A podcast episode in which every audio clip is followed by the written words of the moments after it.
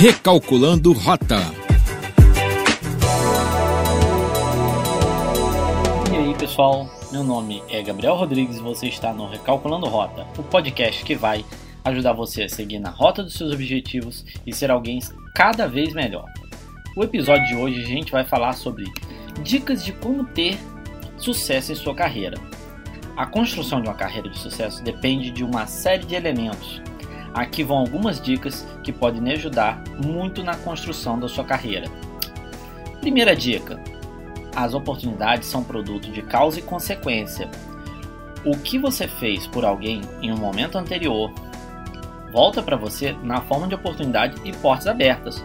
Logo, não se apegue a fazer apenas para quem pode retornar imediatamente diretamente, e sim fazer de forma espontânea sem esperar nada em troca. Se eu estou com poucas oportunidades, é porque estou entregando pouco ao mundo e pouco está retornando para mim. Segunda dica: pessoas de alta performance preferem receber os seus resultados, pois sabem que podem entregar mais, gerar mais resultado e além da média. Terceiro, carreira tem a ver com identificação, alinhada a seus dons e talentos. A carreira deve ser pensada ao longo prazo e trazer realização pessoal. Isso é fundamental, ter realização pessoal na carreira. Quarta, gestão de pessoas, interdisciplinaridade, flexibilidade, adaptabilidade, proatividade e multiplicidade de conhecimentos.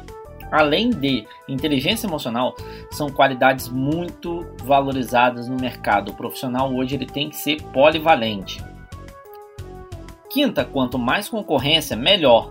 Isso vai me fazer ser melhor, mais especializado e entregar cada vez mais no meu trabalho. É importante entender que a concorrência vai me ajudar. Empresas são feitas por resultados de pessoas. As pessoas estão cada vez mais humanas. Importante entender que eu não estou gerindo apenas resultados, eu estou gerindo pessoas. Pessoas geram resultados. Se eu quero resultados, eu preciso trabalhar as pessoas. Agora, nove barreiras para definição de uma carreira segundo a Ambra Education. Primeiro, zona de conforto. A zona de conforto impede de ousar e ir mais longe. A zona de conforto é confortável, mas muito tempo nela vai gerar frustração. Contudo, ela é confortável e aí a gente acaba tendo preguiça de sair. Muito importante tomar cuidado com isso. A zona de conforto são as desculpas que contamos para nós mesmos para não fazer algo fora do padrão. É uma falsa sensação de segurança que, sem notarmos, nos impede de crescer. Como sair da zona de conforto? Você vai precisar encarar os seus medos, quebrar a rotina, criar o dia, o momento de hoje eu me permito. Hoje eu me permito testar isso, aprender aquilo, fazer algo diferente. Segundo item, desorganização. Pessoas com vida pessoal desorganizada, em geral, acabam tendo uma vida profissional desorganizada. Faça um planejamento do dia anterior com três ações principais que vai fazer no dia seguinte: utilizar uma agenda, seja ela digital ou física. Terceiro, falta de autocontrole. Aí, pessoal, inteligência emocional e autocontrole são fundamentais para evitar conflitos desnecessários às vezes você vai entrar num conflito que não vai ser nada produtivo, não vai agregar em nada.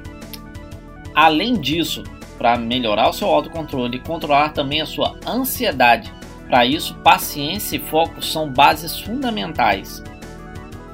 Manter as expectativas equilibradas. Tem expectativa de alguma coisa? Tenha o controle sobre ela, gerencie sua própria expectativa.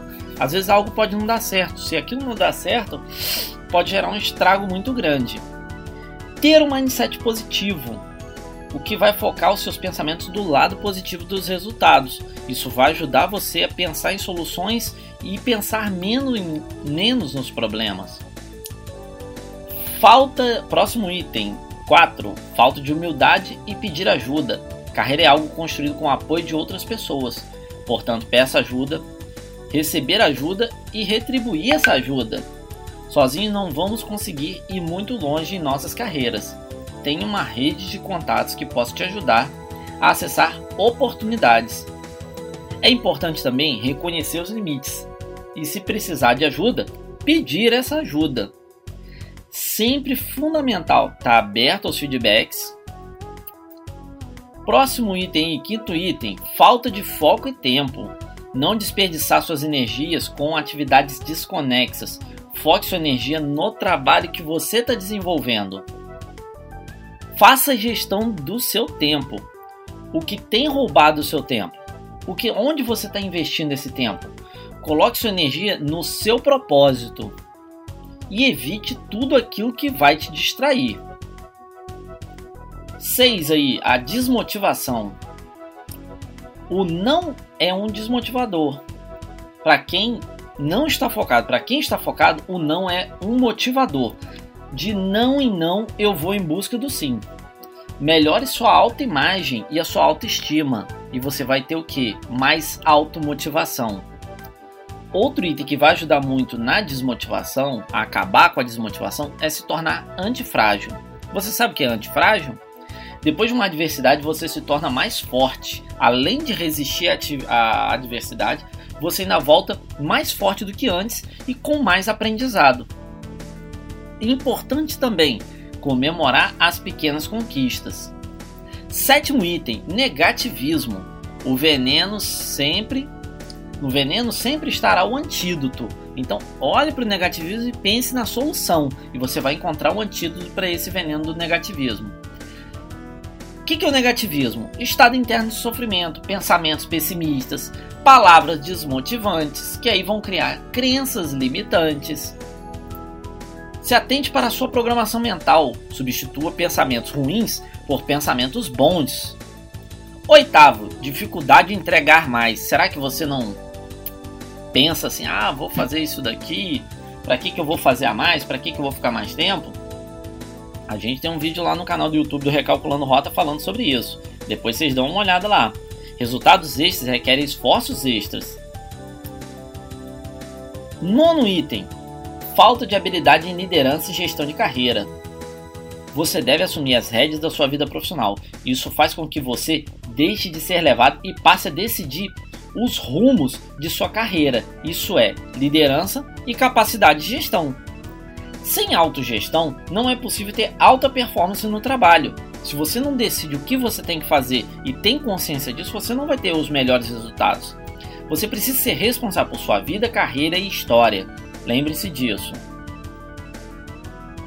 Próximo item: a maior lição de um processo seletivo onde você não foi selecionado é saber qual foi o seu gap. Peça o entrevistador para falar o seu gap. Como que, o que que você fez, o que que está faltando para entender, corrigir e continuar evoluindo e na próxima vez ter o êxito. E aí, gostou das dicas? Quer aprender como ganhar ainda mais tempo e realizar projetos? Continue acompanhando os próximos podcasts. Um abraço, vamos recalcular sua rota e até a próxima, pessoal!